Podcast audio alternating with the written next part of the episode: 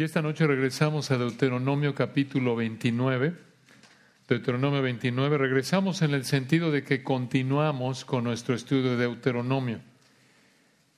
Terminamos el capítulo 28 la semana pasada y llegamos aquí a Deuteronomio capítulo 29, un estudio que hemos titulado Pasado, Presente y Futuro. Pasado, Presente y Futuro. Esta es la primera parte de nuestro estudio, si el Señor quiere, que hemos titulado Pasado, Presente y Futuro, primera parte en Deuteronomio capítulo 29. Estamos en una nueva sección de Deuteronomio, al llegar aquí al capítulo 29, aquí en los capítulos 29 y 30 de Deuteronomio, encontramos el tercer y último sermón de Moisés aquí en Deuteronomio. El primero, recuerdan, lo vimos en los capítulos 1 al 4 Después el segundo, que fue el más largo, lo vimos en los capítulos 5 al 28.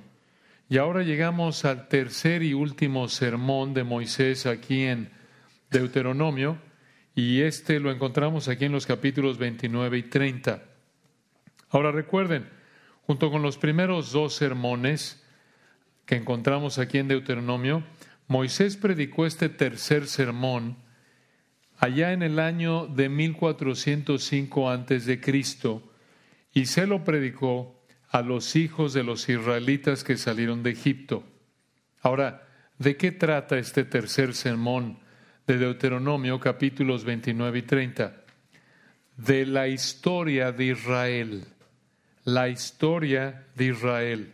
En otras palabras, el Señor le explicó a Israel cómo desobedecería Israel al Señor y cómo Israel no cumpliría el antiguo pacto y el Señor los juzgaría.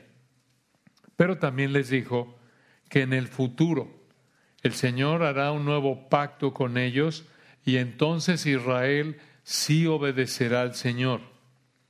En otras palabras, aquí en los capítulos 29 y 30, el Señor nos da una historia de Israel desde su pasado hasta su presente en ese momento y su futuro. Y todo esto con la meta de exhortarlos a que obedecieran al Señor, con la meta de animarlos a que cumplieran con el pacto que habían hecho con el Señor, que demostraran su fe genuina. Obviamente, esto implica que debían venir en arrepentimiento y fe a Él y demostrar esa fe genuina obedeciendo su palabra. Entonces, podemos dividir estos dos capítulos en tres partes. Deuteronomio capítulos 29 y 30 podemos dividirlo en tres épocas. Esto es lo que vemos de manera natural, es evidente en el texto. Vamos a ver aquí en Deuteronomio capítulos 29 y 30 tres épocas de Israel que te motivan a obedecer. Tres épocas de Israel, tres épocas de la historia de la nación de Israel que te motivan a obedecer. En primer lugar, vemos el pasado de Israel. En segundo lugar, el presente de Israel. Y en tercer lugar, el futuro de Israel. Pasado, presente y futuro. Ahora, vamos a ver cómo ese presente, ya lo dijimos, no es necesariamente nuestro presente. Vamos a verlo en el texto. Entonces, vamos a empezar con la primera en esta noche. Vamos a ver el pasado de Israel. El pasado de Israel lo vemos aquí en Deuteronomio 29, versículos 1 al 9. Vamos a leer el texto que planeamos estudiar hoy, Deuteronomio 29, versículos 1 al 9. Dice así el texto comenzando ahí en el versículo 1.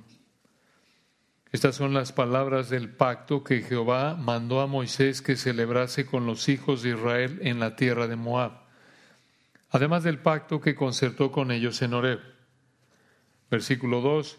Moisés pues llamó a todo Israel y les dijo, vosotros habéis visto todo lo que Jehová ha hecho delante de vuestros ojos en la tierra de Egipto a Faraón y a todos sus siervos y a toda su tierra. Las grandes pruebas que vieron vuestros ojos, las señales y las grandes maravillas. Pero, y aquí viene un pero muy importante en el versículo 4, véanlo. Pero hasta hoy Jehová no os ha dado corazón para entender, ni ojos para ver, ni oídos para oír. Versículo 5. Y yo os he traído cuarenta años en el desierto, vuestros vestidos no se han envejecido sobre vosotros, ni vuestro calzado se ha envejecido sobre vuestro pie. No habéis comido pan, ni bebisteis vino, ni sidra, para que supierais que yo soy Jehová vuestro Dios. Y llegasteis a este lugar, y salieron Seón, rey de Esbón, y Og, rey de Basán, delante de nosotros para pelear, y los derrotamos. Y tomamos su tierra, y la dimos por heredad a Rubén y a Gad y a la media tribu de Manasés. Guardaréis, pues, las palabras de este pacto, y las pondréis por obra, para que prosperéis en todo lo que hiciereis.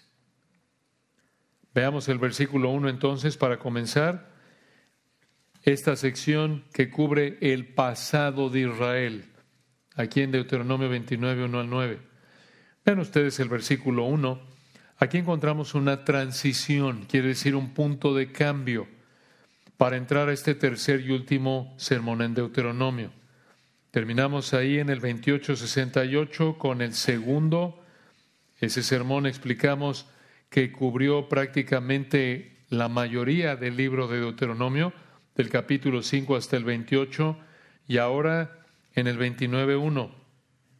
Estas son las palabras. Una pausa ahí.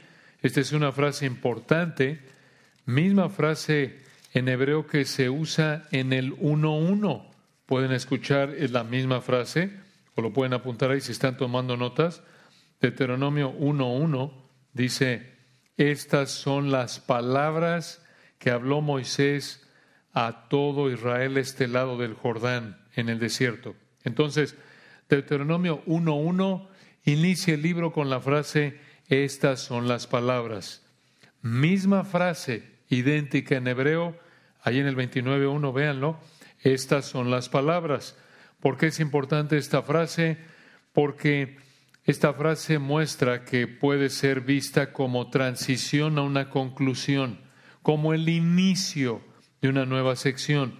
Esta sección, por lo que viene después, sería la conclusión al libro de Deuteronomio.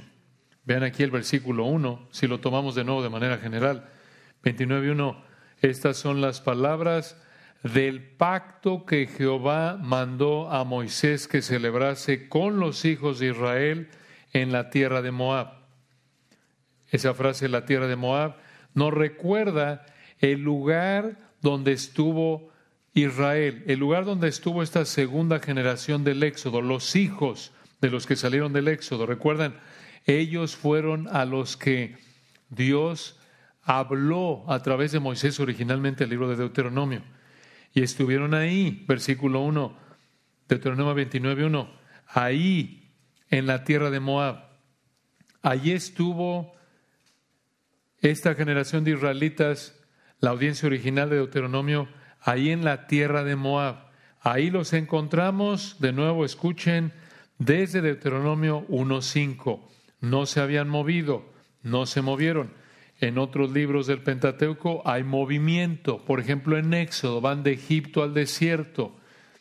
Están en Egipto al principio, capítulos 1 al 12 Salen de Egipto, capítulo 3 en adelante, se asientan en el monte Sinaí, se quedan ahí, en números están ahí, pero luego hay movimiento, recuerdan, incluso hasta después de salir del monte Sinaí, allá como por el capítulo 10 del libro de números aproximadamente, allá por el 11 empiezan a viajar, empieza ese viaje que prácticamente les tardó 40 años para llegar hasta la tierra que Dios les juró.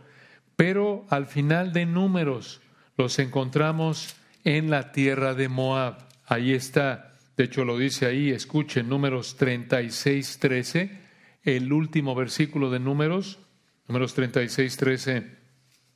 Estos son los mandamientos y los estatutos que mandó Jehová por medio de Moisés a los hijos de Israel en los campos de Moab, junto al Jordán frente a Jericó. Y si vamos a Deuteronomio 1, versículo 5, por ejemplo, siguen ahí, Deuteronomio 1.5, de este lado del Jordán, en tierra de Moab, resolvió Moisés declarar o exponer, explicar esta ley, diciendo, entra ahí Deuteronomio capítulo 1 al capítulo 4, prácticamente primer sermón en la tierra de Moab. Allí está todavía Israel. Segundo sermón, capítulos 5 al 28, siguen en la tierra de Moab. Terminó el segundo sermón y empieza este tercer sermón de Deuteronomio 29, 1. Estas son las palabras del pacto que Jehová mandó a Moisés que celebrase con los hijos de Israel en la tierra de Moab. No ha habido movimiento, Dices tú, oye, qué profundo, eso lo hubiera visto yo. Bueno, qué bueno, gracias a Dios está en el texto, ahí está. No se movieron. Pero es, es importante identificar esto porque es necesario, como en todo estudio de la palabra de Dios, entender la situación de las personas que habrían oído esta sección específica de la palabra de Dios. Y esto también nos debe recordar, hermanos, que no estamos tratando aquí con un libro de fábulas. Estas no son las fábulas de Sopo. Estos no son los cuentos de la tía Pepita. Estas no son películas. Esta es historia. Esto pasó. Esto pasó, Deuteronomio 29, 1, en la tierra de Moab. Allí estuvo Moisés hace unos 3.400 años, allá por el 1405 antes de Cristo. Esto pasó, esto no es historia, esto no es fábula. Esto ocurrió. Ahora vean de nuevo el versículo 1, un punto importante que explicar. Dice el texto, estas son las palabras del pacto que Jehová mandó a Moisés que celebrase con los hijos de Israel en la tierra de Moab. Vean la frase, las palabras del pacto. Pacto, ¿a qué pacto se refiere? Bueno, no todos los comentaristas están de acuerdo en esto. Creemos que se refiere aquí al pacto que, el pacto específicamente el antiguo pacto. Digamos, Moisés ratificó el antiguo pacto, como lo vemos, por ejemplo, en los capítulos 27 y 28, que reflejan también la última parte del Levítico. ¿Recuerdan cuando el Señor les dijo, si tú obedeces la palabra Israel bajo el antiguo pacto, condiciono mi bendición material física a ti, a tu obediencia. Si tú obedeces la palabra que yo te doy aquí, te voy a bendecir así, hijos, dinero, recuerdan, salud. Si no obedeces, entonces te voy a juzgar en términos físicos. Entonces, aquí esta frase en el 1, estas son las palabras del pacto que Jehová mandó a Moisés que celebrase con los hijos de Israel en la tierra de Moab, creemos que se refiere a que ratificó, sería la manera de decirlo, el antiguo pacto que prácticamente les dio a los papás de ellos, originalmente ahí en el monte Sinaí, ¿se acuerdan? Ese antiguo pacto también conocido, lo hemos explicado como la ley o el pacto mosaico, resumido en los diez mandamientos. Ahora observen la última frase del 1. Dice el 29.1, estas son las palabras del pacto que Jehová mandó a Moisés que celebrase con los hijos de Israel en la tierra de Moab, además del pacto que concertó con ellos en Horeb, cuando les dio la ley que mencionó en Deuteronomio 5, 2 al 4. Entonces, creemos que este pacto al que se refiere ahí la primera frase del versículo, se refiere a lo que Moisés les dijo en el libro de Deuteronomio. Prácticamente es una exposición del pacto que concertó con ellos en Horeb. Esto es una ratificación. En otras palabras, como lo vimos en los capítulos anteriores, estos israelitas que oyeron Deuteronomio eran igual de responsables de obedecer este pacto que sus papás. Esa es la idea. Entonces, vean el versículo 2, Deuteronomio 29, 2. Moisés, pues, llamó a todo Israel y les dijo, vosotros habéis visto todo lo que Jehová ha hecho delante de vuestros ojos en la tierra de Egipto a Faraón y a todos sus siervos y a toda su tierra. Versículo 3. Las grandes pruebas que vieron vuestros ojos, las señales y las grandes maravillas. Ellos lo habían visto porque ellos estuvieron en Egipto. Ellos salieron con sus papás, recuerden.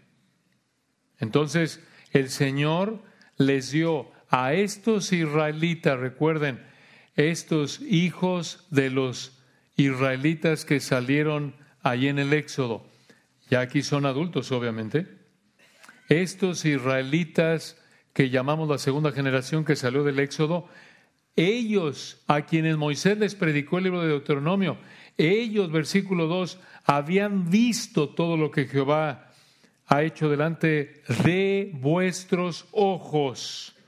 Lo vieron, no lo oyeron nada más, lo vieron.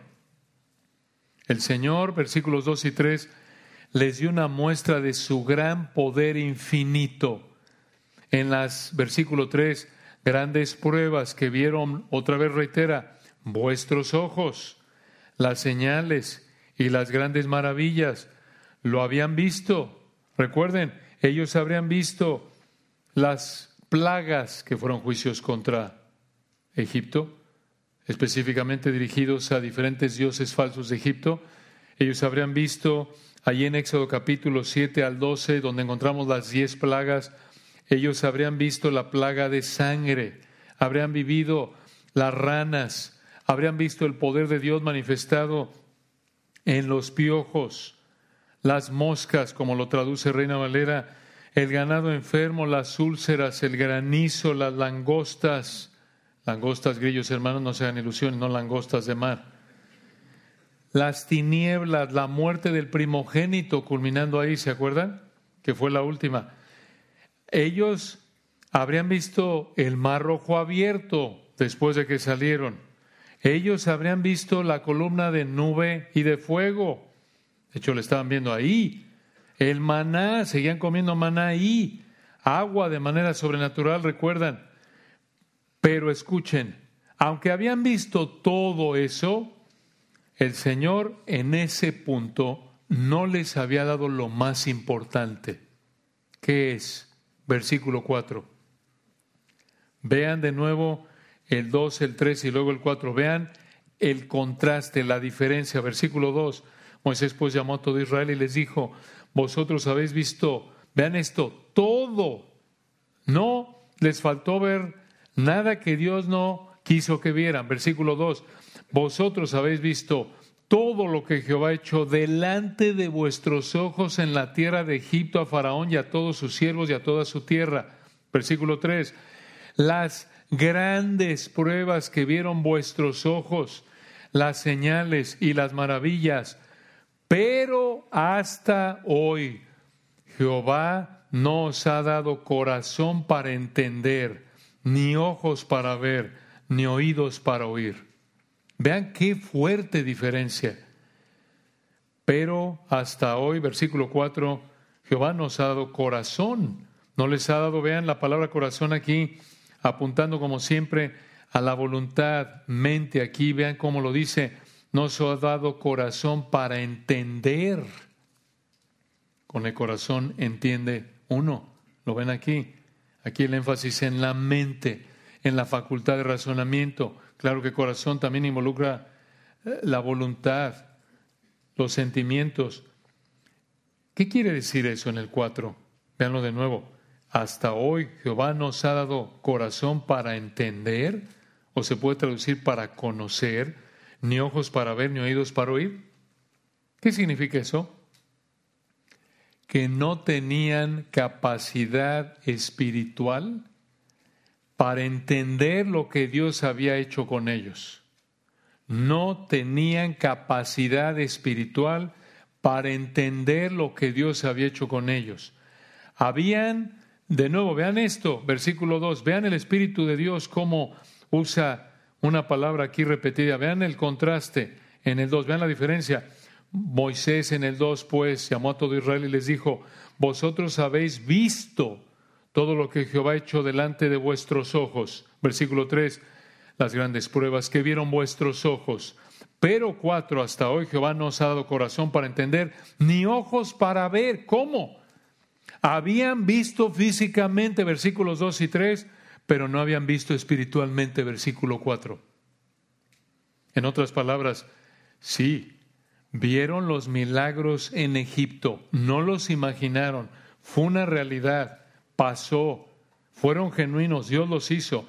Vieron los milagros en Egipto, versículos 2 y 3, pero versículo 4 eran espiritualmente torpes, eran espiritualmente ciegos, eran espiritualmente sordos. En otras palabras, no entendían la importancia de eso, no entendían lo que eso reflejaba de Dios, no entendían la realidad de quién es Dios y quiénes eran ellos.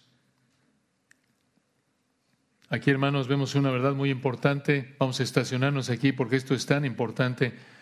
Escuchen una implicación práctica aquí. Así como ellos, vean ellos, vieron milagros genuinos que realmente hizo el Señor, pero no entendieron la palabra de Dios. Vieron milagros genuinos que el Señor hizo, pero no entendieron la palabra de Dios. Eso fue lo que pasó en los evangelios. ¿Se acuerdan? Por ejemplo, ahí en Juan 6, como una ilustración, Juan 6, cuando el Señor alimentó aquí, nos dice el texto, cinco mil, dice aquí en Juan 6, dice aquí en Juan 6, versículo 8, Juan 6, 8, uno de sus discípulos, Andrés, hermano de Simón Pedro, le dijo, Juan 6, 9, aquí está un muchacho que tiene cinco panes de cebada y dos pececillos, ¿mas qué es esto para tantos? En Juan 6, 10, entonces Jesús dijo, hacer recostar a la gente. Y había mucha hierba en aquel lugar, y se recostaron como en número de cinco mil varones. Varones. Se estima que si sumas a las mujeres y a los niños, que habrán sido hijos de varios de esos matrimonios, tendrás alrededor de 15 a 20 mil personas. Versículo 11, tomó Jesús aquellos panes y habiendo dado gracias, los repartió entre los discípulos y los discípulos entre los que estaban recostados, asimismo los peces cuanto querían. Y en el 12, cuando se hubieron saciado, dijo a sus discípulos, recoged los pedazos que sobraron para que no se pierda nada. Sobró. Esto fue algo obviamente sobrenatural, igual de milagroso que lo que el Señor mismo hizo en Egipto. Y escuchen esto, Juan 6:13. Recogieron pues y llenaron doce cestas de pedazos, que de los cinco panes de cebada sobraron a los que habían comido. ¿Cómo es eso? Empezaron con cinco panes de cebada y terminaron con doce cestas de pedazos. El Señor lo hizo, creó el alimento. Y versículo 14, aquellos hombres entonces, viendo la señal que Jesús había hecho, dijeron, este verdaderamente es el profeta que había de venir al mundo. Dices tú, ¿y se convirtieron? No, no, estaban impresionados por el milagro, pero no eran salvos la mayoría de ellos. Y esto lo sabemos porque allá adelante recuerdan en Juan 6, Juan 6, versículo 66, dice en Juan 6, 66, desde entonces muchos de sus discípulos, de los que estaban ahí, de los que se habían, beneficiado del milagro, muchos de sus discípulos volvieron atrás y ya no andaban con él. No les interesaba realmente la palabra de Dios, porque en el 60 dice, al oírlas, muchos de sus discípulos dijeron, dura es esta palabra, ¿quién la puede oír? Pero, eso sí, y dijo en el 64, hay algunos de vosotros que no creen. En cambio, contraste, Simón Pedro, en el 67, recuerdan, dijo entonces Jesús a los doce, ¿queréis acaso iros también vosotros? 68 le respondió Simón Pedro, Señor, ¿a quién iremos?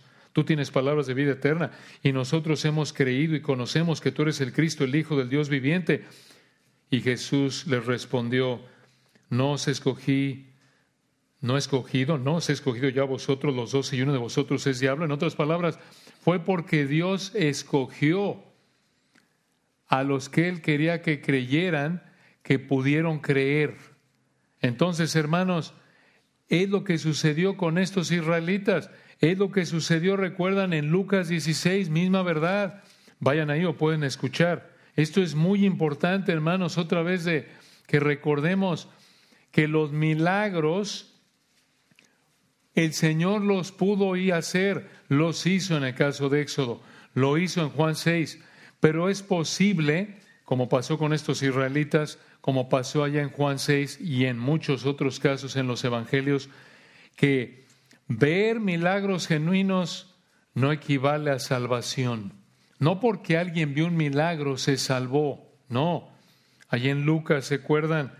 Lucas 16, la parábola del rico y Lázaro. Dice ahí en Lucas 16, 27. Lucas 16, 27. Entonces el rico que está en el tormento, en el infierno, le dijo, te ruego pues, Padre, le está hablando a Abraham, que le envíes a la casa de mi Padre. Envía a Lázaro que está ahí en el cielo contigo, Abraham. Versículo 28, esto le dijo el rico, porque tengo cinco hermanos para que les testifique, a fin de que no vengan ellos también a este lugar de tormento. Y Abraham le dijo en el 29, a Moisés y a los profetas tienen, óiganlos, tienen las escrituras, es suficiente. Él entonces dijo en el 30, no, padre Abraham, pero si alguno fuere a ellos de entre los muertos, se arrepentirán. El rico pensaba, no, no, lo que realmente los va a llevar a que se arrepientan y crean es que vean a Lázaro resucitar y contar lo que vivió aquí. Versículo 31 más Abraham le dijo, si no oyen a Moisés y a los profetas, esto es, si no oyen el Antiguo Testamento, si no oyen las Escrituras, si no lo creen, tampoco se persuadirán aunque alguno se levantare de los muertos. Hermanos, esto muestra la condición de muerte espiritual en la que está un ser humano sin Cristo por naturaleza. Es tan serio nuestro problema por naturaleza que ni siquiera un milagro genuino, ni siquiera un milagro que muestra el poder de Dios, el poder genuino del Creador de nuestro amado Señor Jesucristo, ni siquiera un milagro puede romper el corazón de piedra de un pecador. Dios tiene que cambiar ese corazón. Por eso es que tienes a parientes en tu casa, a seres queridos, que les hablas y les hablas y los traes y ven una probada del poder de la palabra, lo mejor en vidas transformadas en tu vida. Ya no vives como antes, no eres perfecto, pero la dirección de tu vida ha cambiado y no lo pueden negar. ¿Por qué no se arrepienten? Si ven el poder de Dios en transformar tu vida, por ejemplo, porque eso no es suficiente. De hecho, ellos no pueden. Están imposibilitados. Son responsables, pero son impotentes espiritualmente. Dios tiene que realizar el milagro de hacerlos nacer de nuevo para que se arrepientan y crean. Así de profundo es el problema de pecado del ser humano que puede, regresando de Deuteronomio 29, puede ver, versículo 2, puede ver de nuevo todo lo que Jehová ha hecho delante de vosotros, de vuestros ojos en la tierra de Egipto, a Faraón y a todos vuestros, a sus siervos y a toda su tierra. El ser humano es tan pecador que puede ver Deuteronomio 29, 3, las grandes pruebas que vieron vuestros ojos, las señales y las grandes maravillas, pero versículo 4, no entender, no entender, no tener entendimiento espiritual. A estos israelitas de Deuteronomio 29, Dios no les había dado la capacidad de entender quién era Él, no les había dado la capacidad tampoco de obedecer el pacto que Él había hecho con ellos. Hermanos, esta es una afirmación muy, muy fuerte de la condición de muerte espiritual en la que estaba Israel aquí en Deuteronomio 29.1. Qué fuerte, hermanos, qué importante recordar esto. Cuando la Biblia dice que los dio vida a vosotros cuando estabais muertos en delitos y pecados, es muertos espirituales. tan muertos que pueden ver milagros genuinos como los israelitas aquí, y aún así, versículo 4, no entender quién es Dios, ni tener el deseo ni la capacidad de obedecer el pacto que él había hecho con ellos en este caso. Y vean por favor el texto en el versículo 4, ¿quién lo hace? ¿Quién es el que capacita al ser humano para entender quién es Dios, quién es el ser humano y lo que significa su palabra y la obligación que conlleva entender su palabra? Versículo 4, pero hasta hoy Jehová no os ha dado corazón para entender, ni ojos para ver, ni oídos para oír. ¿Quién es el que lo tiene que hacer? Dios. La salvación es de Jehová. Como siglos después pasó lo mismo con esa generación de israelitas, recuerdan que rechazaron la predicación de Isaías, ahí en Isaías 6:10, cuando el Señor le dijo a Isaías, ahí en el 6:10, engruece el corazón de este pueblo y agrava sus oídos y ciega sus ojos para que no vea con sus ojos, ni oiga con sus oídos, ni su corazón entienda, ni se convierta y haya para él sanidad. Y lo mismo pasó otra vez, siglos después, con la generación de israelitas que rechazaron al Señor, como lo vemos en Mateo 13, 15. El punto entonces es que Deuteronomio 29, 4 dice, hasta hoy Jehová no os ha dado corazón para entender, ni ojos para ver, ni oídos para oír. Estaban espiritualmente muertos. No podían entender, en términos de 1 Corintios 2.14, el hombre natural no percibe las cosas que son del Espíritu de Dios, porque para él son locura, y no las puede entender porque se han de discernir espiritualmente. Y hermanos, aquí el versículo 4 de nuevo, cuando dice hasta hoy Jehová no os ha dado corazón para entender, ni ojos para ver, ni oídos para oír, Dios no les había dado la capacidad espiritual para entender de nuevo quién era Él, ni de obedecer el pacto que Él había hecho con ellos. Esta afirmación de la soberanía de Dios, de nuevo, la vemos remarcada en Mateo 11, 27, en ese texto hermoso, y vemos que Escuchen esto, Jehová en el 4 que dice 29.4, hasta hoy Jehová nos ha dado corazón para entender, es el Señor Jesucristo, es el Hijo Eterno. Y esto lo vemos, por ejemplo, en Mateo 11.27. Allí en Mateo 11.27 dice, recuerdan, todas las cosas me fueron entregadas por mi Padre, y nadie conoce al Hijo sino el Padre, ni al Padre conoce alguno sino el Hijo y aquel a quien el Hijo lo quiera revelar. Qué potente es eso. Si el Señor Jesucristo no quiere revelar al Padre a alguien, esa persona está en Deuteronomio 24, 29, 4. Hasta hoy, Jehová, hasta hoy el Hijo Eterno no ha dado corazón para entender, ni ojos para ver, ni oídos para oír. En otras palabras, en términos coloquiales, hasta que al Señor no se le pegue la regalada gana, hasta que el Señor no le agrade, no le plazca, no se le antoje, nadie puede conocerlo. Alguien no puede entender el Evangelio. Va a seguir muerto espiritualmente. Hermanos, esto en términos prácticos nos debe animar, dices, ¿cómo? Quita la responsabilidad de nuestros hombros. Nosotros no podemos, no tenemos la capacidad de convertir a nadie.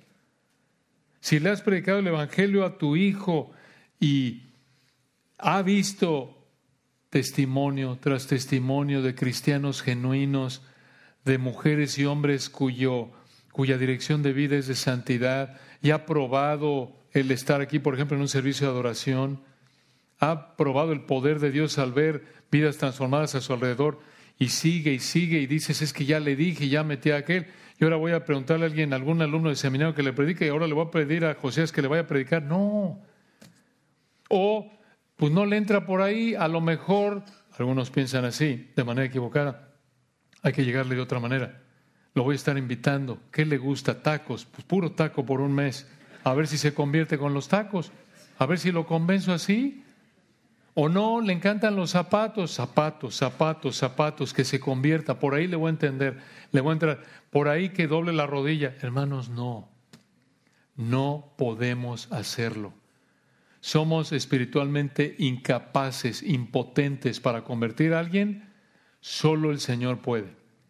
Deuteronomio 29:4, hasta hoy Jehová nos ha dado. Él lo tiene que hacer.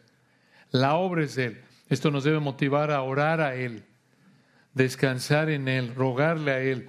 Eh, lo vemos en toda la Biblia, misma idea ahí en Hechos 16, 14, recuerdan cuando dice, el Señor abrió el corazón de Lidia para que estuviese atenta a lo que Pablo decía. El Señor abrió el corazón, no que el Señor hizo ahí una operación ahí eh, a corazón abierto.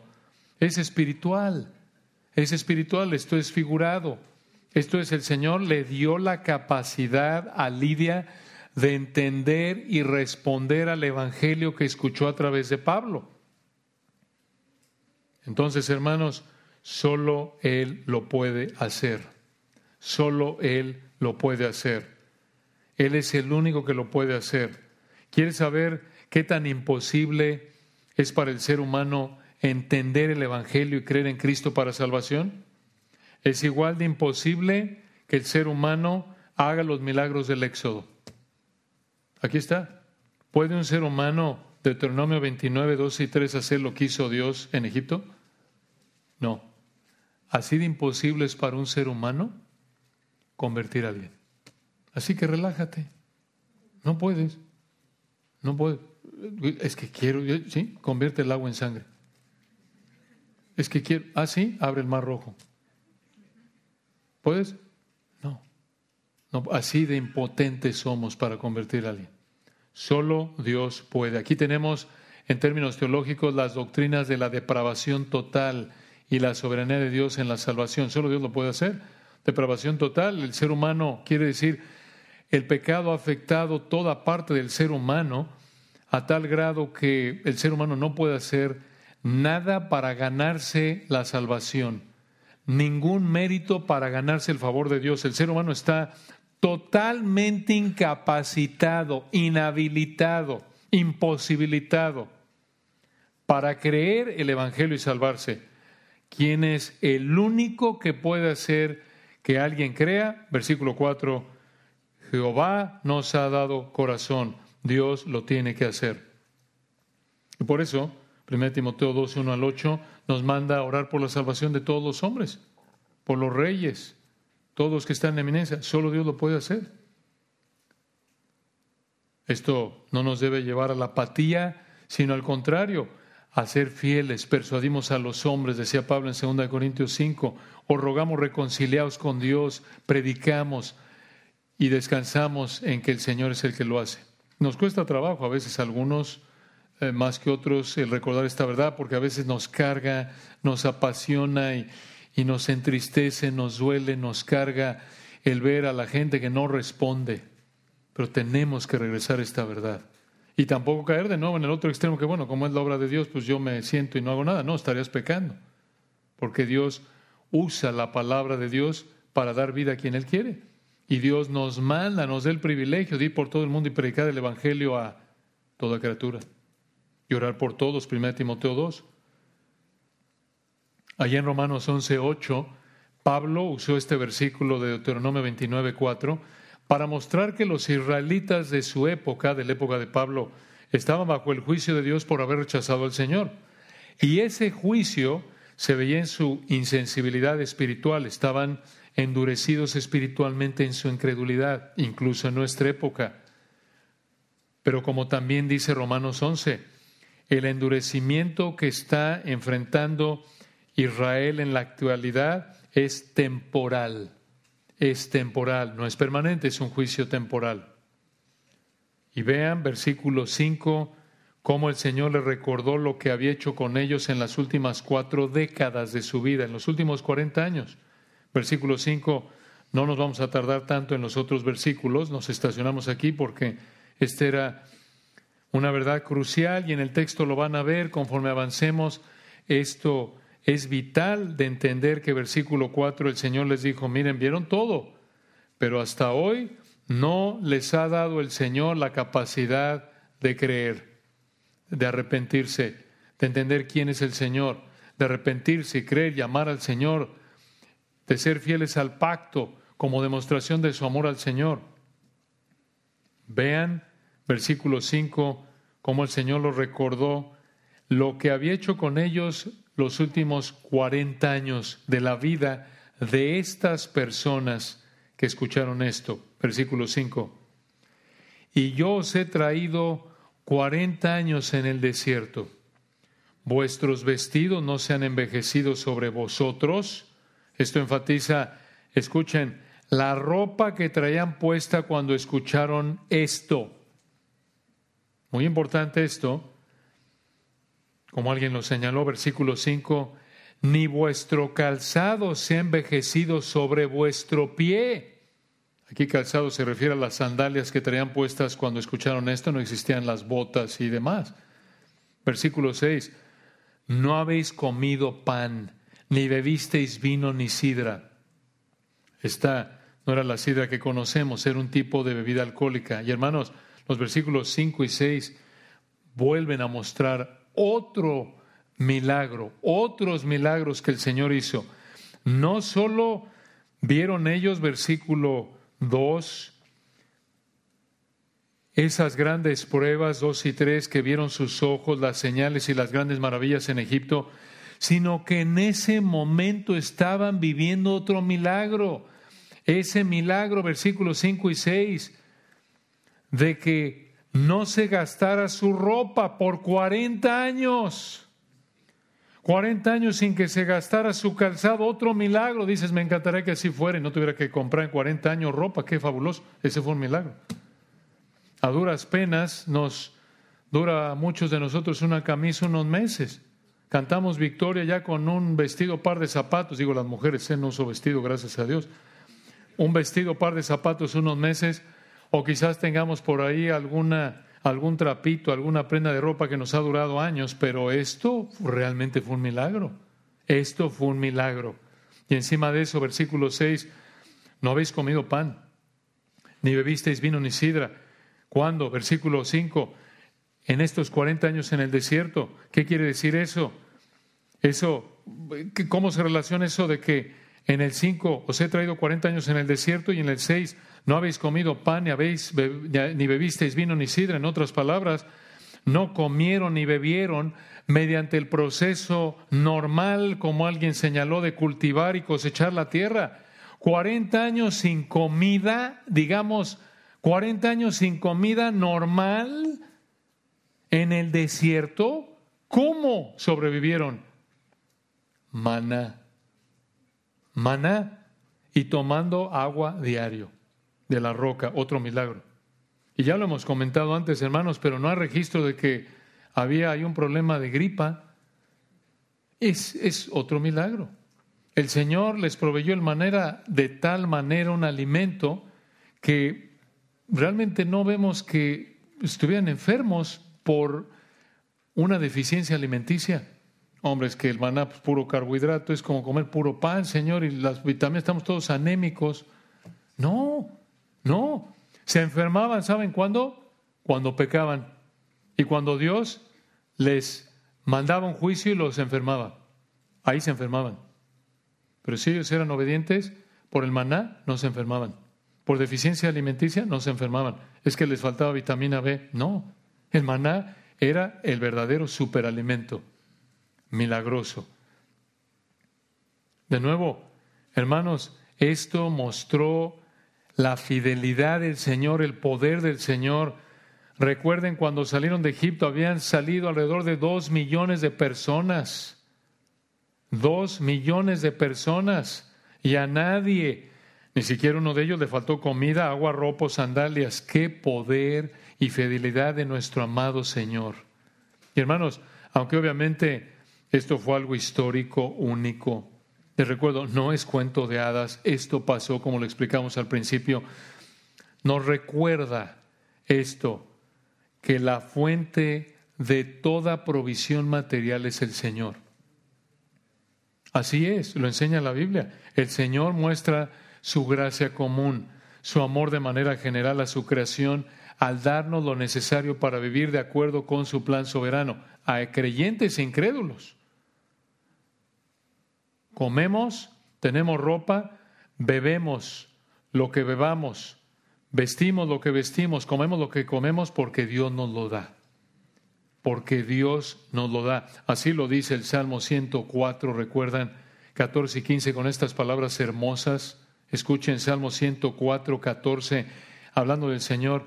Él hace producir el heno para las bestias y la hierba para el servicio del hombre, sacando el pan de la tierra y el vino que alegra el corazón del hombre, el aceite que hace brillar el rostro y el pan que sustenta la vida del hombre. Por eso, como cristianos en particular, debemos concentrarnos en ser obedientes, confiar en nuestro buen pastor, quien nos da lo necesario para vivir de acuerdo con su plan perfecto para cada uno de nosotros. Por eso, Dice Mateo 6, 31 al 33, no os afanéis pues diciendo qué comeremos o qué beberemos o qué vestiremos, porque los gentiles, los incrédulos, viven para eso.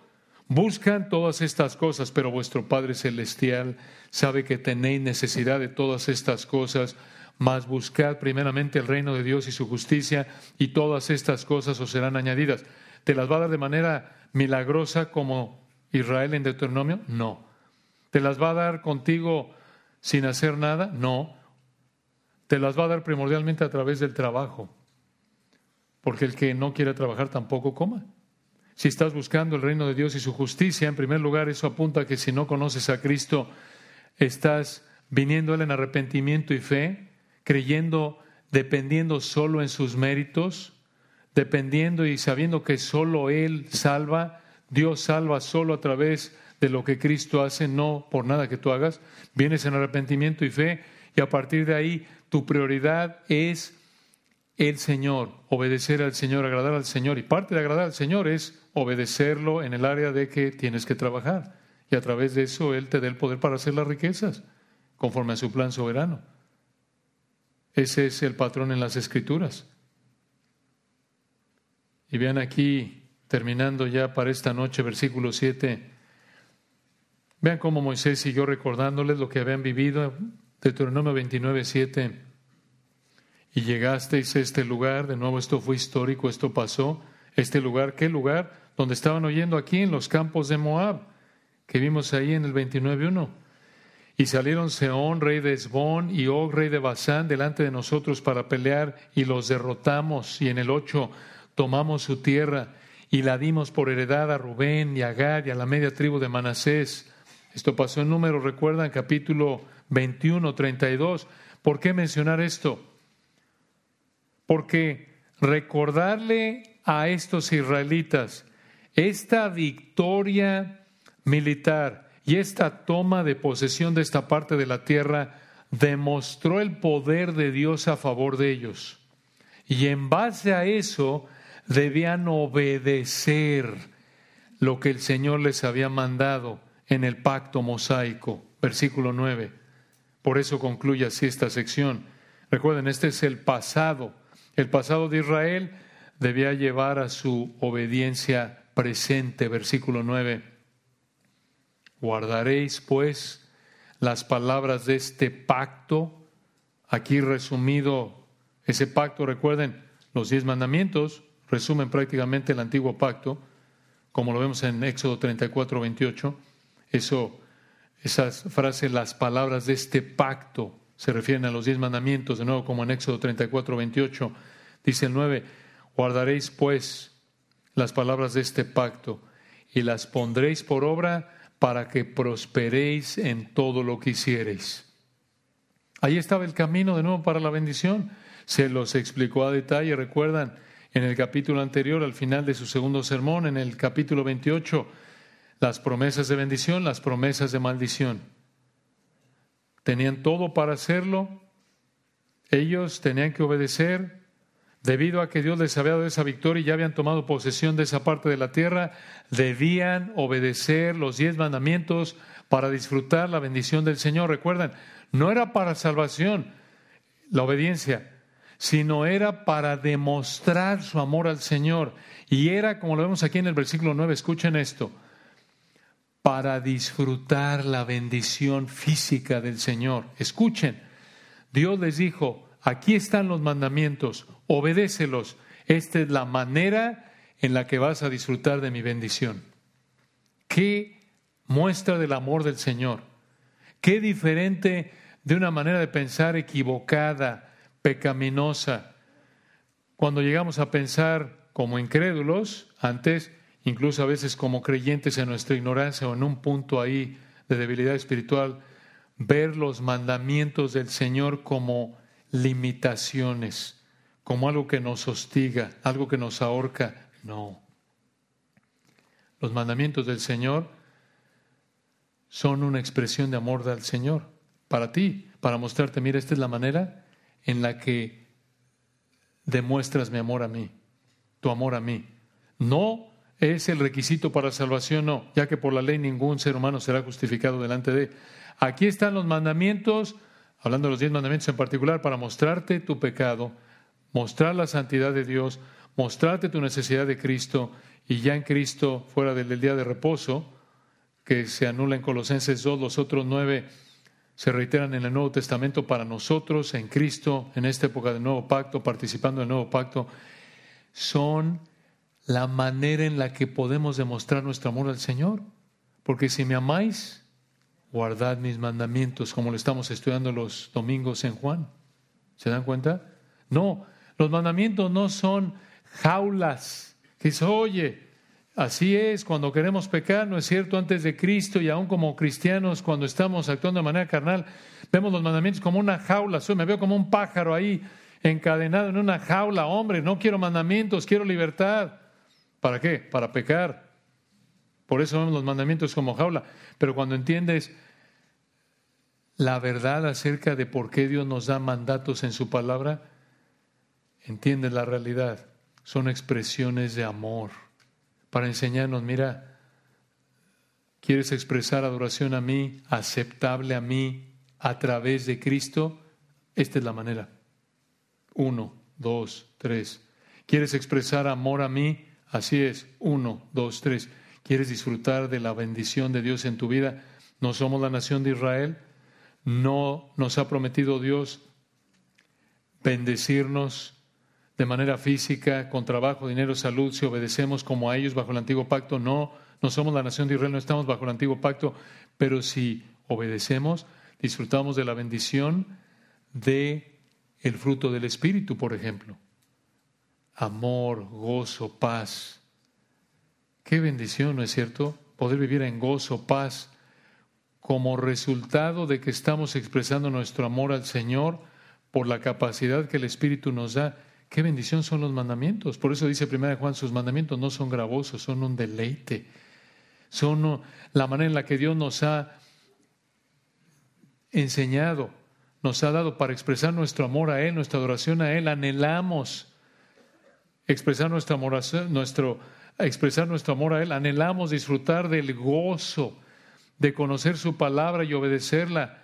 En su ley está su delicia de aquel creyente genuino, aquel que es bienaventurado, que se aparta del pecado. Los mandamientos de Dios, hermanos, son el camino al gozo, a la bendición, al, al, poder, al placer de disfrutar del fruto del Espíritu en nuestra vida. Son la manera en la que expresamos nuestro amor, nuestra adoración al Señor.